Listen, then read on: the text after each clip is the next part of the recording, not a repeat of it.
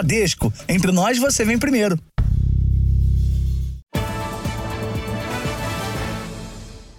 Olá, boa noite. Boa noite. A Polícia Federal prendeu 16 pessoas suspeitas de participarem de uma organização criminosa que enviava cocaína para a Europa a partir do Aeroporto Internacional de São Paulo. A investigação apontou que a quadrilha aliciava funcionários do aeroporto desde o primeiro dia de trabalho e que alguns se candidatavam às vagas já sabendo que iriam participar do esquema. A operação começou ainda de madrugada. O alvo integrantes de uma quadrilha de tráfico internacional de drogas, especializados em trocar etiquetas de malas no Aeroporto Internacional de São Paulo, em Guarulhos. Só hoje, quatro chefes da quadrilha foram presos. Eles simulam um check-in de bagagem né, no, no terminal nacional. Aí a droga é enviada até a área restrita do aeroporto. Lá dentro, alguém pega essa droga, desvia para o setor internacional e lá do setor internacional essa droga é clandestinamente também é introduzida na aeronave. Segundo a Polícia Federal, eles também eram os responsáveis por aliciar funcionários do aeroporto e de companhias aéreas. O aliciamento ele, ele ocorre tão cedo quanto o primeiro dia de trabalho da pessoa. Temos informações, inclusive, que a pessoa ela, ela já é, aplica né, para o emprego ali em Guarulhos já aliciada pelo, pelo, pelo crime organizado. O esquema foi descoberto depois que as brasileiras Gianni Paolini e Kate na Bahia foram presas na Alemanha em março deste ano. Malas com o nome delas foram apreendidas com 40 quilos de cocaína.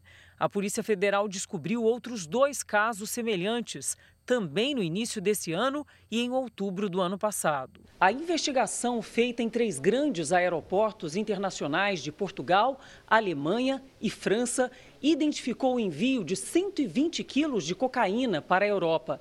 Mas a Polícia Federal acredita que a quadrilha atuasse há pelo menos dois anos. Por isso é difícil calcular a quantidade de droga enviada em malas com etiquetas adulteradas.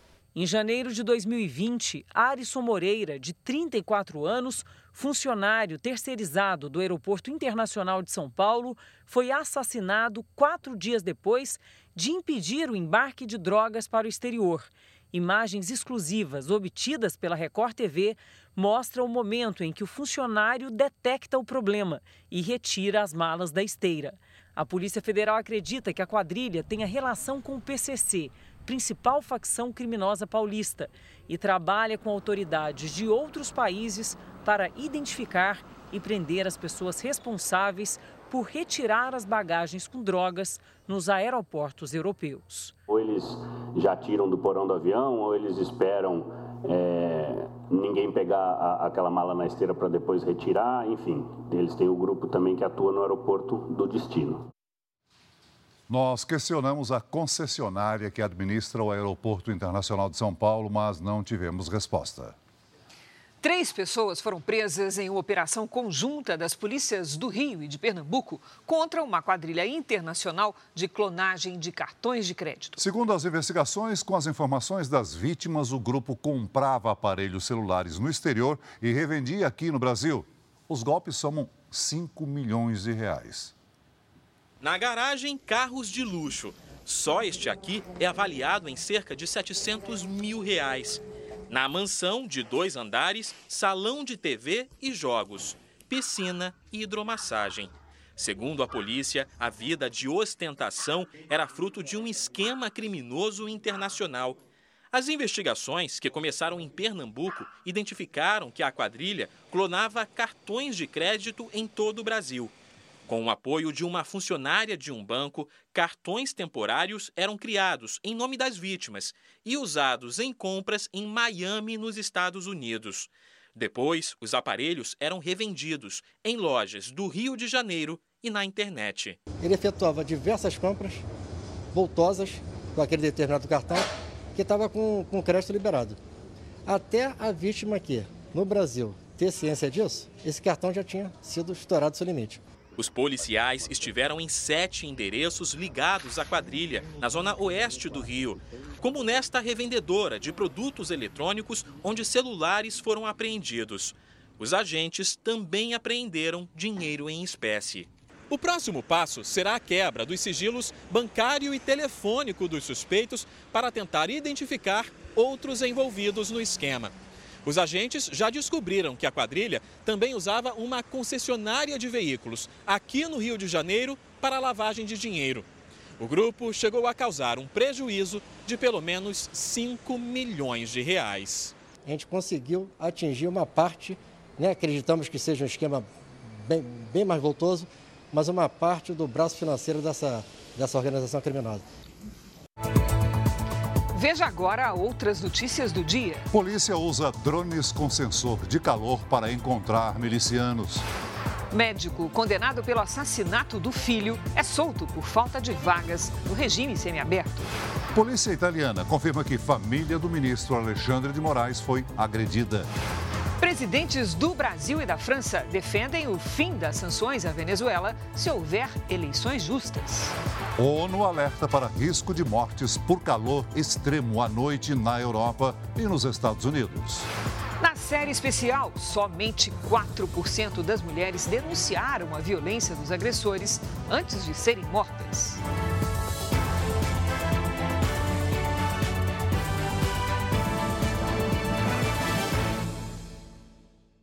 Oferecimento: Bradesco, não anote senhas no seu celular.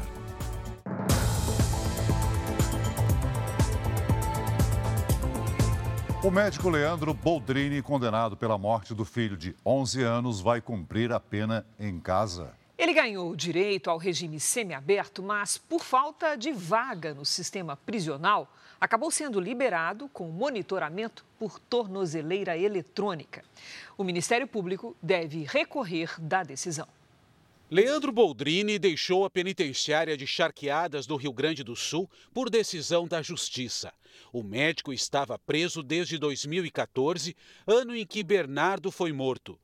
Em março, Leandro Boldrini foi condenado pela segunda vez a mais de 31 anos de prisão como mentor intelectual do assassinato.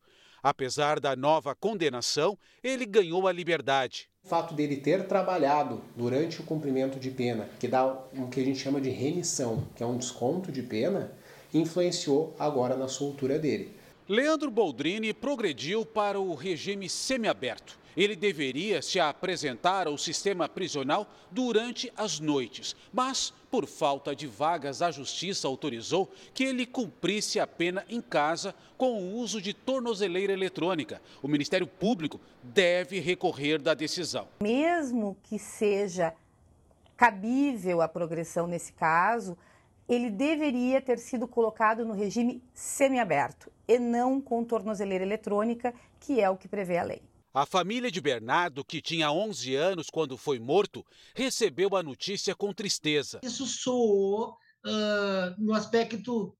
Olha aqui, olha o que está acontecendo. Mas a, a, lei está aí, ela está para ser aplicada, né? Em 2019, outros três acusados foram condenados pela morte de Bernardo. Entre eles, a madrasta da vítima. A defesa de Leandro Boldrini informou que o médico tem vontade de voltar a conviver em sociedade. O Conselho Regional de Medicina informou que Boldrini ainda tem registro profissional, mas que ainda este mês fará o julgamento ético do condenado.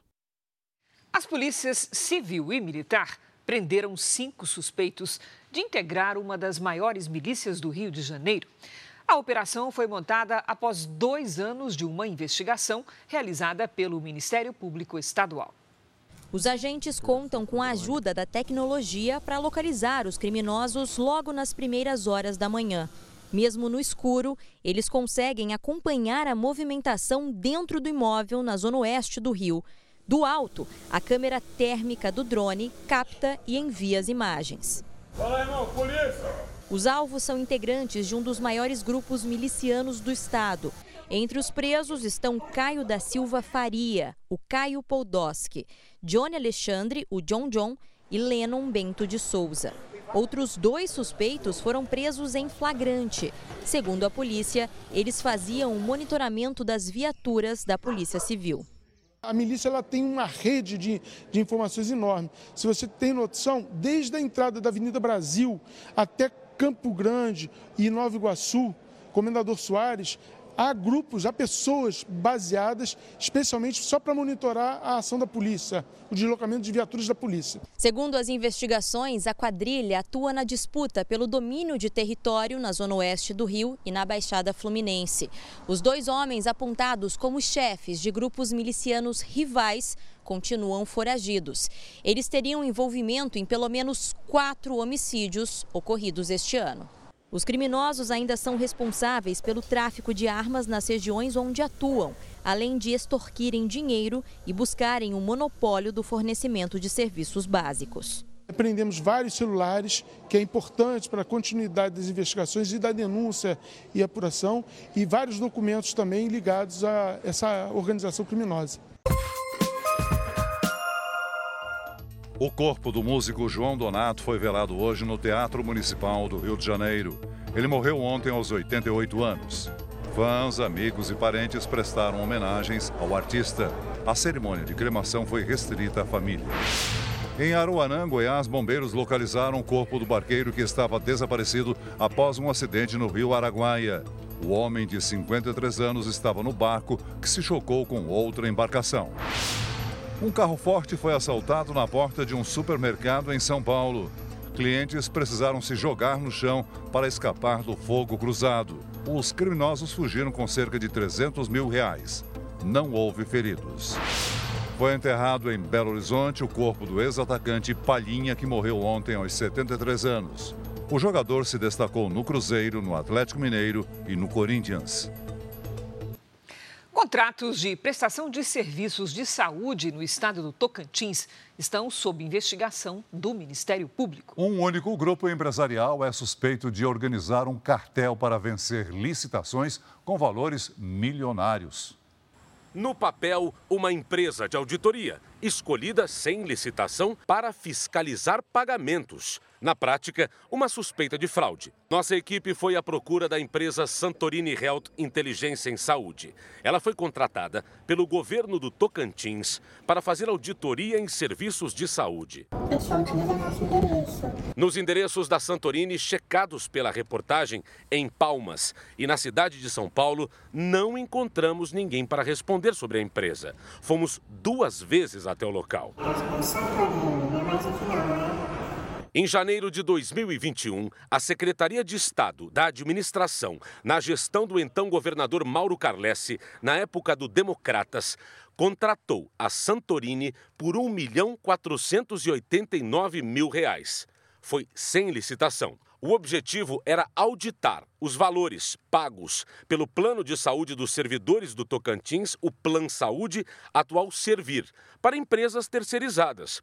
O contrato durou seis meses. Em janeiro deste ano, o Ministério Público do Tocantins abriu inquérito para investigar se a Santorini pertence a um dos grupos empresariais que passou por auditoria. Ou seja, se os mesmos empresários que receberam o dinheiro foram os que disseram se os serviços prestados e os pagamentos estavam corretos. Nós pedimos entrevista com o promotor Vinícius de Oliveira e Silva, que está à frente das investigações. Por telefone, ele informou que o inquérito ainda está no início e preferiu não receber a nossa equipe.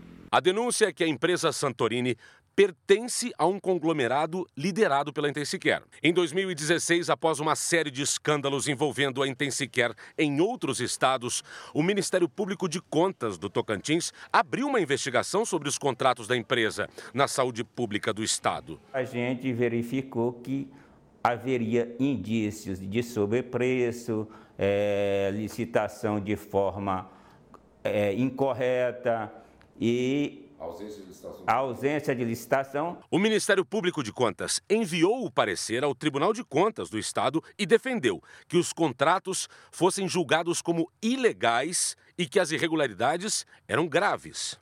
A investigação também foi enviada para o Tribunal de Contas da União em 2018, porque parte das verbas vinha do governo federal. O TCU informou que a denúncia está no Departamento Nacional de Auditoria do SUS e que aguarda o parecer do órgão. O DenaSUS não respondeu o nosso contato. A Controladoria Geral do Estado do Tocantins também investigou o grupo Intensicare. Nesse relatório, os auditores apontaram sobrepreço de até 51% nos valores que foram pagos à empresa em um contrato para gerenciar UTIs para recém-nascidos. E ainda indicaram um possível monopólio de mercado e um indício de formação de cartel por parte da Intensicare e empresas do mesmo grupo. A suspeita era de que o grupo Intensicare teria diversas empresas para participar de concorrências públicas e manipular os preços. Em dezembro de 2017, mais problemas.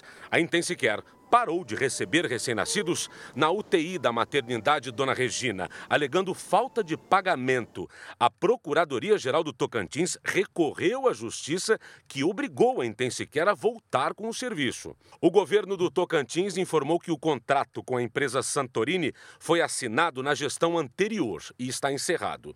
Afirmou ainda que desconhece a investigação do Ministério Público, apesar da Record TV ter informado o número do inquérito civil em andamento andamento. Disse ainda que a Secretaria de Saúde não possui mais contratos com o grupo Intensicare. Apesar disso, a reportagem localizou no portal da transparência do governo do Tocantins pagamentos até junho deste ano para empresas do grupo Intensicare. Os valores são de 7 milhões e 600 mil reais. Questionamos a Secretaria Estadual de Saúde sobre esses pagamentos em 2023 mas ninguém respondeu. Nós tentamos conversar com os secretários de saúde e da administração, Afonso Piva e Paulo César Benfica Filho, mas eles não foram localizados nos gabinetes e não atenderam nossos pedidos de entrevista. Ligamos para o secretário de saúde, Afonso Piva, mas ele não atendeu. Chamada recusada, tá vendo? O ex-governador Mauro Carlesse não foi encontrado. Já o grupo Intensiquer, administrado por Renato de Almeida Santos Silva e Bruno Aquino Monteiro, informou em nota que o grupo não é investigado e que está à disposição para esclarecimentos. As irregularidades em contratos públicos, segundo esse especialista, podem resultar em punição severa para servidores e também para as empresas. Sanções que levam até a prisão dos responsáveis por essa eventual fraude. A improbidade administrativa pode levar a reposição daquele prejuízo ao erário e pode levar até a inelegibilidade daquele sujeito ativo. Terminou hoje em Bruxelas, na Bélgica, a cúpula que reuniu líderes europeus e da América Latina e Caribe para tratar de um acordo com o Mercosul. O presidente Lula aproveitou o último dia para reuniões com diversos países. Entre as discussões, a crise na Venezuela e a ajuda a países pobres. O primeiro compromisso do presidente Lula foi às 8 da manhã com lideranças de partidos progressistas. O café da manhã foi organizado pelo presidente do Partido Europeu Socialista. À mesa, temas como a defesa da democracia, combate às desigualdades sociais e preservação ambiental. O presidente Lula também participou da reunião plenária da CELAC União Europeia, mas não discursou. Hoje, o presidente Lula teve uma extensa agenda de encontros bilaterais, entre eles com a Áustria, que é contra o acordo entre o Mercosul e a União Europeia, apesar da pressão da indústria austríaca.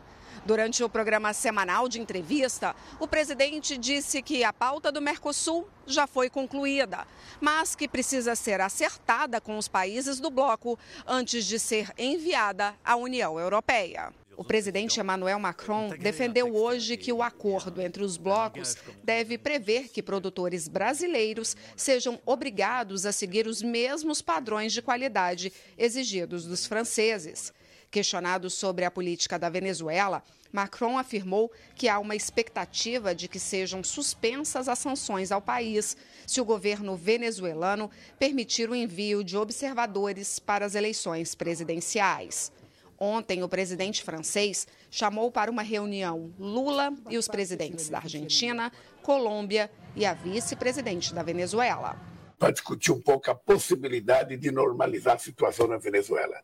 O presidente Lula também se encontrou hoje com o primeiro-ministro da Suécia e tratou da produção de caças Gripen, utilizados pela aeronáutica brasileira e que começaram a ser produzidos no Brasil em maio. Lula também se encontrou separadamente com o chanceler alemão Olaf Scholz e com a primeira-ministra dinamarquesa, que sinalizou que vai participar do Fundo Amazônia, mas sem anunciar valores. Lula hoje voltou a reclamar que países ricos não vêm cumprindo a promessa de ajudar economicamente os países pobres. As pessoas prometeram que iam dar 100 bilhões de dólares por ano para ajudar a cuidar do planeta. Até agora não deram e me parece que não querem dar. E eu disse na reunião: é melhor dizer a verdade. Não quer dar o dinheiro, diga que não vai dar, não fique alimentando ilusão em países pobres. Um país como o Brasil não tem que ficar implorando dinheiro. Na declaração conjunta ao final da cúpula, os países pediram o fim das restrições impostas a Cuba e condenaram a guerra da Ucrânia. O apelo é por uma paz justa e sustentável. A crise no Haiti também faz parte do documento, convocando ajuda internacional para o conflito no país. Então vamos agora a Brasília, porque o governo federal só deve enviar ao Congresso as propostas de mudanças de impostos sobre a renda no final do ano. Quem tem os detalhes sobre o motivo dessa decisão é o nosso colega Luiz Fara Monteiro. Olá, Fara, boa noite. Oi, Cris. Boa noite para você, ao Celso e a todos que acompanham o JR. Eu conversei hoje com integrantes da equipe econômica, da articulação política e confirmaram que os diálogos com o Congresso Nacional seguem a todo vapor. A ideia do governo é esperar a aprovação no Senado da parte da reforma tributária que trata do consumo. A informação foi divulgada pelo ministro da Fazenda. Fernando Haddad disse que o governo só vai enviar ao Congresso a parte que trata das mudanças nos impostos sobre a renda na reforma tributária, depois da aprovação das alterações na tributação sobre o consumo. Havia uma expectativa de que o governo pudesse enviar a proposta em agosto, mas isso só deve acontecer no final do ano. A reforma tributária sobre o consumo aprovada na Câmara já está no Senado e as discussões serão retomadas no mês que vem. A expectativa é de que a aprovação ocorra até outubro. Dentro da reforma tributária sobre a renda, são esperadas discussões importantes. O ministro da Fazenda, Fernando Haddad, disse que a desoneração da folha de pagamento deve ser debatida junto com as mudanças dos impostos sobre a renda. Outros temas que devem ser tratados na segunda etapa são a possível cobrança de imposto de renda sobre lucros e dividendos e uma redução do imposto de renda das empresas. Hoje, o presidente Lula disse que o Desenrola Brasil terá um aplicativo para renegociação de dívidas do varejo. Lula evitou dar mais detalhes sobre a ferramenta, mas confirmou que a novidade estará disponível em setembro. Pobre não gosta de dever. Pobre gosta de pagar aquilo que ele deve. Por isso que está havendo uma grande procura para tentar resolver o problema da dívida. Só quem gosta de dever muito é rico. Tem um ditado que diz que rico tem duas alegrias. Uma quando toma dinheiro emprestado e a outra quando não paga. Sabe? O pobre tem duas tristezas. Ele não pode tomar dinheiro emprestado, quando ele toma, ele não pode pagar. O casal suspeito de hostilizar o ministro do Supremo Tribunal Federal, Alexandre de Moraes, negou hoje à Polícia Federal que tenha agredido o filho do ministro, mas confirmou que se envolveu num desentendimento com a família de Moraes no aeroporto de Roma, na Itália. O casal chegou de manhã à Polícia Federal em Piracicaba, interior de São Paulo. O empresário Roberto Mantovani Filho foi o primeiro a depor. Segundo o advogado, durante a discussão, o empresário teria apenas afastado com o braço o filho do ministro Alexandre de Moraes, a quem acusou de xingar a mulher dele, Andréia Mantovani. Ele nega tem havido empurrão, ele diz que em razão de ofensas que eram proferidas à sua esposa, ele afastou essa pessoa, como eu disse, que ele sequer sabia quem era, mas era uma, uma pessoa que fazia ofensas bastante é, pesadas, muito desrespeitosas à sua mulher. Além do empresário, a Polícia Federal também ouviu a mulher dele, Andréia Mantovani, acusada de ter xingado Moraes. Segundo o advogado da família, Andréia apenas reclamou de um suposto privilégio dado a Moraes para acessar uma sala VIP do aeroporto, que estava lotada. Ela afirmou à PF que, em seguida, foi provocada e ofendida pelo filho do ministro. O genro do casal, Alex Zanata, foi o primeiro a depor no domingo. Ele negou as acusações. Os três são investigados num inquérito aberto pela PF para apurar acusações de agressão, ameaça, injúria e difamação contra a família de Moraes, no aeroporto de Roma, na Itália, na noite da última sexta-feira. Agentes da Polícia Federal fizeram busca e apreensão nas casas dos três envolvidos no caso. A operação foi autorizada pela ministra Rosa Weber, presidente do Supremo. Fontes ligadas à investigação afirmaram que, além das imagens das câmeras do aeroporto, foram solicitadas as imagens de restaurantes e lojas do terminal. Assim que chegar ao Brasil, esse material deve passar por perícia, inclusive para leitura labial. Autoridades italianas confirmaram ao governo brasileiro que a família de Moraes foi agredida no aeroporto de Roma. Presidente em exercício, Geraldo Alckmin, assinou hoje uma medida provisória que cria o Programa de Enfrentamento à Fila da Previdência Social. O objetivo é reduzir o tempo de espera de processos administrativos do INSS. Os servidores da Previdência poderão participar e receberão pagamentos adicionais pela ampliação dos atendimentos caso essas metas sejam atingidas, ou seja, acelerar a fila. O programa terá duração de até um ano. A medida precisa ser aprovada pelo Congresso para não perder a validade. Essas foram as principais notícias de hoje aqui em Brasília. Cris. Obrigado, Fara. A terça-feira chuvosa no litoral de São Paulo e do Rio de Janeiro. Explicações com a Lidiane Sayuri. Oi, Lid, essa chuva pode trazer problemas para os próximos dias? Pode sim, Cris. Boa noite para você. Celso, muito boa noite. Boa noite a todos. A chuva persistente deixa o solo encharcado entre os litorais de Santa Catarina e do Rio de Janeiro, com chance de alagamentos e deslizamentos. Os ventos do mar levam umidade para o continente e rapidinho formam nuvens de chuva, que ficam presas entre a serra e as praias até quinta-feira. No sul, o ar frio deixa as temperaturas baixas e mantém o risco de geada no Rio Grande do Sul. Em todas as áreas claras do mapa, a quarta-feira será de sol e poucas nuvens. No centro-oeste, o tempo seco aumenta o risco de queimadas. Em Florianópolis, máxima de 17 graus. No Rio de Janeiro, faz até 22. Em Brasília, 29. Em Maceió, 28. E até 34 em Porto Velho. Em Curitiba, o frio aumentou nesta terça e nas próximas horas os termômetros devem marcar 8 graus. Em São Paulo, pode chover na quarta-feira, com 17 à tarde. No Recife, chuva e sol com 28 em Palmas, dia ensolarado, com 35 graus. O primeiro tempo delivery de hoje é para o Gilberto de Ouro Preto, Minas Gerais. Vamos lá. Gilberto, boa noite. Uma frente fria no oceano forma nuvens nos próximos dias. Tem uma pequena chance de chuva na quinta-feira. A temperatura diminui também, viu? Amanhã faz 23, na quinta 19 e na sexta 22. Agora o Luiz e o filho Tiago, que são de Piratininga, São Paulo. Olha só os dois aqui na nossa tela. Oi, Luiz. Oi, Tiago. O ar seco impede a formação de nuvens de chuva nos próximos dias. Logo cedo tem chance de neblina. A tarde esquenta até os 24 graus na quarta, 26 na quinta e até 28 na sexta. Mande também seu pedido pelas redes sociais com a hashtag você no JR para aparecer aqui no nosso telão. Cris Celso. Valeu, Lidi. Até amanhã, Lidi. Veja a seguir: aumentam as tentativas de fraude com os cartões de crédito. Medicamento que reduz colesterol com apenas duas doses por ano é liberado no Brasil.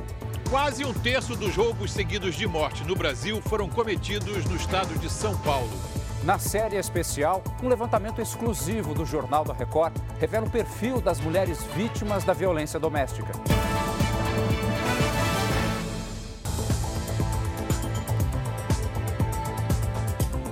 De janeiro a maio desse ano, pelo menos uma pessoa morreu a cada dia num assalto no Brasil. O estado de São Paulo tem o maior número de casos. São vítimas que perderam a vida por causa de um bem material.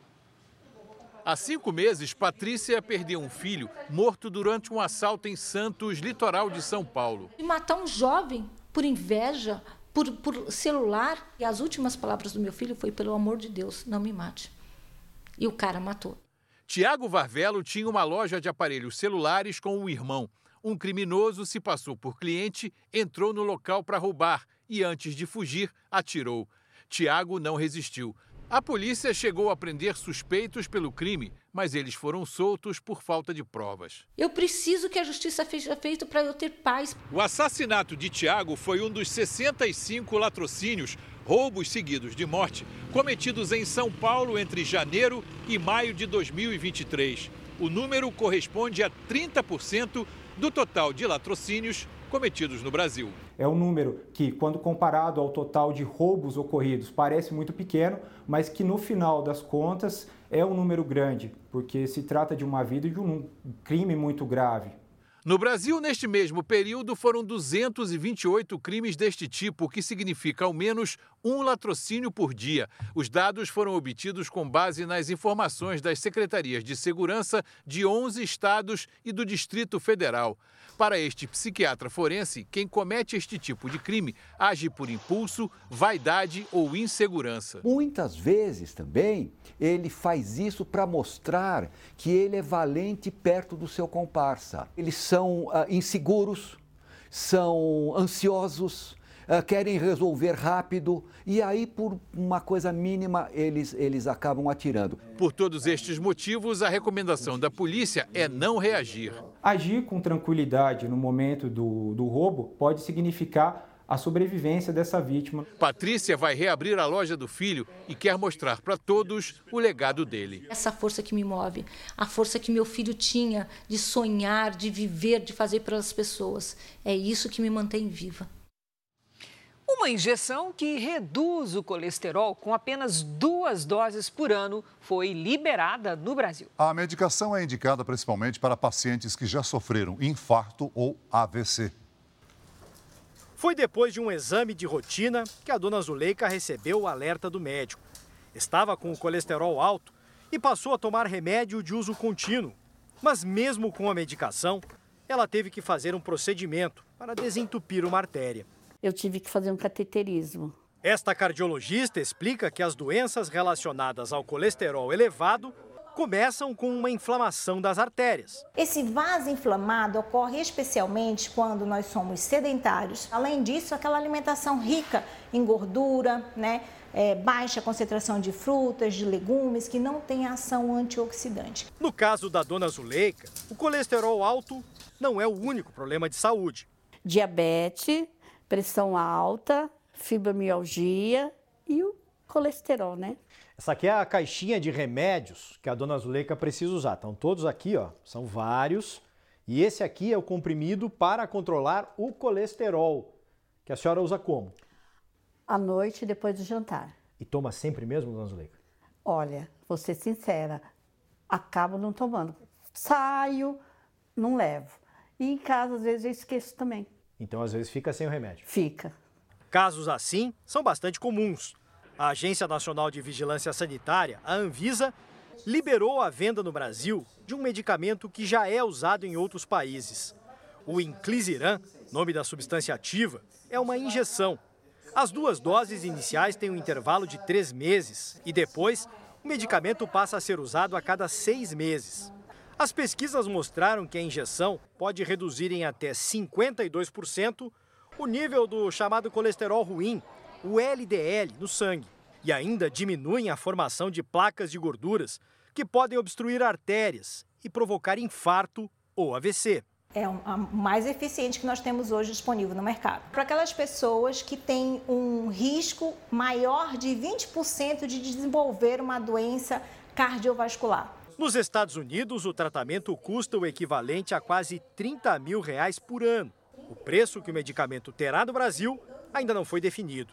A dona Zuleika espera que um dia o tratamento seja acessível para ela. Ah, no futuro, se né, Deus abençoar que consiga, é ótimo. É bom mesmo. 19 pessoas ficaram feridas depois de um trem de passageiros colidir com um ônibus em Japeri, no Rio de Janeiro. O ônibus tenta cruzar a linha do trem, mas é atingido em cheio. A câmera de segurança registra a violência do impacto. De acordo com a Prefeitura de Japeri, os feridos foram encaminhados a três hospitais da região. Segundo a concessionária que administra a ferrovia, o motorista não respeitou a sinalização. Já a empresa de ônibus informou que abriu um procedimento para apurar a conduta do profissional.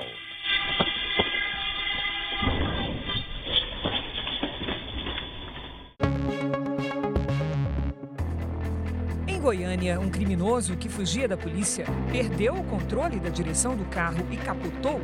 O veículo tinha acabado de ser roubado. O motorista usava uma tornozeleira eletrônica. Ele não se feriu e foi preso em flagrante. O número de cartões de crédito dobrou no Brasil nos últimos quatro anos e, com isso, cresceram também as tentativas de fraude. Assunto para nossa Patrícia Lages. Oi, Pati, boa noite. Boa noite, Cris. Celso, boa noite para você de casa. O meio de pagamento é seguro, mas é preciso ficar atento. O Brasil tem um dos maiores índices de fraude com cartão de crédito em todo o mundo.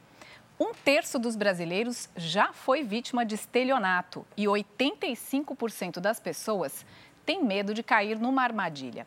O número de cartões no país passou dos 208 milhões, superando a própria população.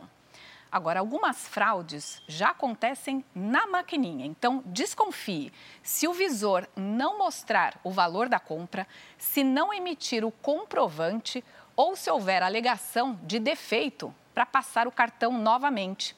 Nesses casos, entre em contato com a operadora para conferir se houve cobrança e qual valor foi cobrado. Uma dica é habilitar o serviço de SMS para receber uma mensagem após cada compra. E fique de olho, porque alguns criminosos se passam por entregadores e cobram taxas para fazer entregas de brindes ou de presentes. Os valores cobrados geralmente são baixos, mas o problema é que ao passar o cartão, seja de débito ou de crédito, a máquina clona as informações. Em alguns casos, o estelionatário distrai a vítima e troca o cartão verdadeiro por um falso. Por isso, muito cuidado com entregas inesperadas e mantenha sempre os olhos no cartão. Isso também é crime organizado, né, Patrícia? Sem e dúvida. tem agido até nas redes sociais com promessas de liberação de dinheiro, por exemplo? É, promessa de dinheiro fácil sempre chama atenção, né, Cris? Mas olha, os criminosos chegam a fazer montagens com notícias reais, como a devolução do dinheiro esquecido nas contas ou até os saques do FGTS. Depois eles cobram uma taxa para supostamente ensinar como receber os valores. Só que essa oferta é falsa e deve ser denunciada na própria rede social. Cris? É olho vivo, né, Paty? Sempre. Vamos agora a um destaque internacional. As autoridades da Espanha multaram a Amazon e a Apple pelo equivalente a mais de um bilhão de reais. O motivo seria a restrição à concorrência. De acordo com a Comissão de Mercados e Concorrência do país, as duas empresas fecharam contratos de exclusividade para a venda de produtos da Apple pela Amazon. Apenas revendedores apontados pela Apple poderiam comercializar itens da marca na plataforma de vendas. O acordo também limitava os espaços publicitários para concorrentes no site da Amazon. A Apple disse que os acordos foram feitos para combater falsificações e que vai recorrer. A Amazon confirmou que não se beneficia com a exclusão de revendedores do site e que também vai entrar com recurso.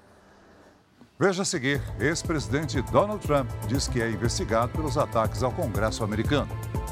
ONU alerta para o risco de morte por temperaturas extremas do verão na Europa e nos Estados Unidos. Brasileiras presas na Alemanha dizem que estão aliviadas com prisão de quadrilha que agia no aeroporto internacional de Guarulhos. A seguir, mulheres entre 19 e 29 anos com filhos são as vítimas mais frequentes da violência.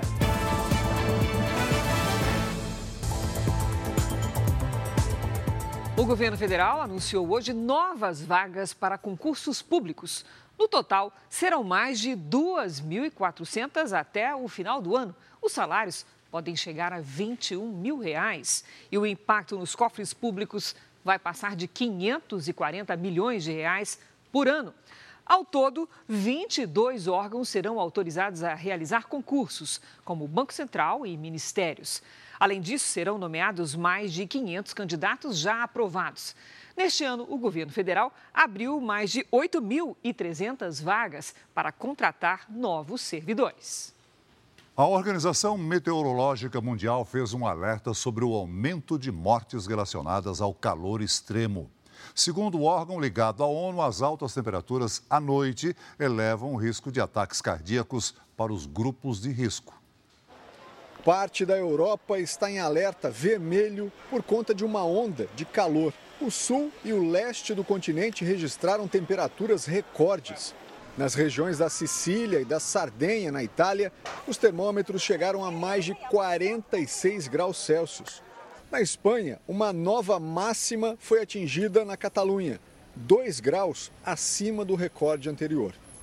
Já na Grécia, o tempo quente e seco obrigou o governo a liberar um pacote emergencial equivalente a 2 bilhões e 700 milhões de reais para ajudar no combate aos incêndios florestais. O verão também castiga os americanos. Aqui na Flórida, a cidade de Miami emitiu o primeiro alerta de calor excessivo, com termômetros acima dos 40 graus Celsius. Já no norte do país, a preocupação é com a qualidade do ar. A situação piora à medida que a fumaça dos incêndios no Canadá se move para as cidades americanas. As temperaturas elevadas não afetam a população apenas durante o dia. A Organização Meteorológica Mundial, da Organização das Nações Unidas, lançou um alerta para o risco de mortes e ataques cardíacos durante a noite. Especialistas do órgão explicam que o corpo precisa ficar mais frio no período noturno. E se o calor persistir, idosos e crianças podem não resistir. A Rússia atacou com drones e mísseis os portos de Mykolaiv e Odessa, na Ucrânia. Os bombardeios ocorreram um dia depois de Moscou suspender o acordo que permitia a exportação de grãos pela Ucrânia. Um navio vai ser usado como abrigo para 500 imigrantes ilegais na Inglaterra. A embarcação está atracada no sul do país e deve abrigar os imigrantes por até um ano e meio. Desembarcaram hoje no México o marinheiro australiano e o cachorro, que foram resgatados no Oceano Pacífico. Eles ficaram à deriva por dois meses depois de uma tempestade e sobreviveram comendo peixe e bebendo água da chuva. Os dois foram socorridos por um barco de pesca. Um tufão atingiu a China e forçou mais de 20 mil pessoas a abandonar as próprias casas. Os fortes ventos quase arrastaram bombeiros e um motociclista. O tufão perdeu força, mas a previsão é de chuva para os próximos dias. O ex-presidente dos Estados Unidos, Donald Trump, disse que é investigado pelos ataques contra o Congresso americano em 6 de janeiro de 2021. Trump escreveu na rede social dele, a Truth, que recebeu uma carta da Procuradoria informando sobre a investigação. No texto, o ex-presidente chama o procurador Jack Smith de transtornado. Em 6 de janeiro de 21, milhares de apoiadores de Trump invadiram o Capitólio para tentar impedir que Joe Biden tivesse a vitória certificada. Ainda de acordo com Trump, ele tem quatro dias para se apresentar a um júri. O republicano tem afirmado que os processos dos quais é alvo representam uma perseguição política. Voltamos a falar sobre a prisão de 16 pessoas suspeitas de envolvimento num esquema de tráfico internacional de drogas. Os criminosos usavam o Aeroporto Internacional de São Paulo para enviar cocaína à Europa. Duas brasileiras foram vítimas da quadrilha e ficaram 38 dias presas na Alemanha. Agora, elas se sentem aliviadas com a prisão dos traficantes. Kátina e Jeane estão há três meses em casa, em Goiânia. Mas os momentos na prisão seguem na memória. São traumas físicos e emocionais. Eu ainda não consegui voltar à minha profissão como era. Eu tive algumas crises de ansiedade nesses três meses, algo que eu nunca tive. As duas foram presas no dia 5 de março, quando desembarcaram no aeroporto de Frankfurt, na Alemanha. Policiais encontraram 40 quilos de cocaína em duas malas etiquetadas com o nome delas no esquema comandado pela quadrilha que agia no Aeroporto Internacional de São Paulo, em Guarulhos. Com a prisão dos suspeitos, Kátina diz que está mais aliviada. Essas prisões, com certeza, elas irão inibir esses atos dessas quadrilhas dentro dos aeroportos. As duas goianas já prestaram todos os esclarecimentos para a Polícia Federal na condição de testemunhas e também estão livres de qualquer ação criminal lá na Alemanha. Agora, elas buscam na justiça brasileira a reparação pelos danos causados. Caberia à companhia aérea cuidar né, de todo o procedimento, acompanhar a segurança das bagagens, aí já cabe a reparação civil. Todas as empresas terceirizadas que participaram do crime, direto ou indiretamente, elas também cometeram um ato ilícito e também devem ser responsabilizadas. Hoje, as duas têm receio de viajar, mas querem um dia começar a pensar no próximo destino. Nós primeiro vamos cuidar da nossa saúde mental. Hoje seria impossível pensar em fazer um voo internacional. Nós pensamos em viajar, mas nós não sabemos em qual momento. A companhia aérea que levou as bagagens das brasileiras para a Europa diz que trabalha para melhorar a eficiência do transporte de malas. O Aeroporto Internacional de São Paulo não se pronunciou. Apenas 4% das vítimas de feminicídios registraram boletim de ocorrência antes de serem assassinadas. Um levantamento exclusivo do Jornal da Record traçou o perfil das mulheres que sofrem com a violência doméstica. No geral, são jovens e têm filhos com o agressor. É o caso da mulher que dá nome à lei que prevê punição mais rigorosa para os casos de violência contra a mulher. Hoje, Maria da Penha luta para que mais mulheres tenham coragem de denunciar.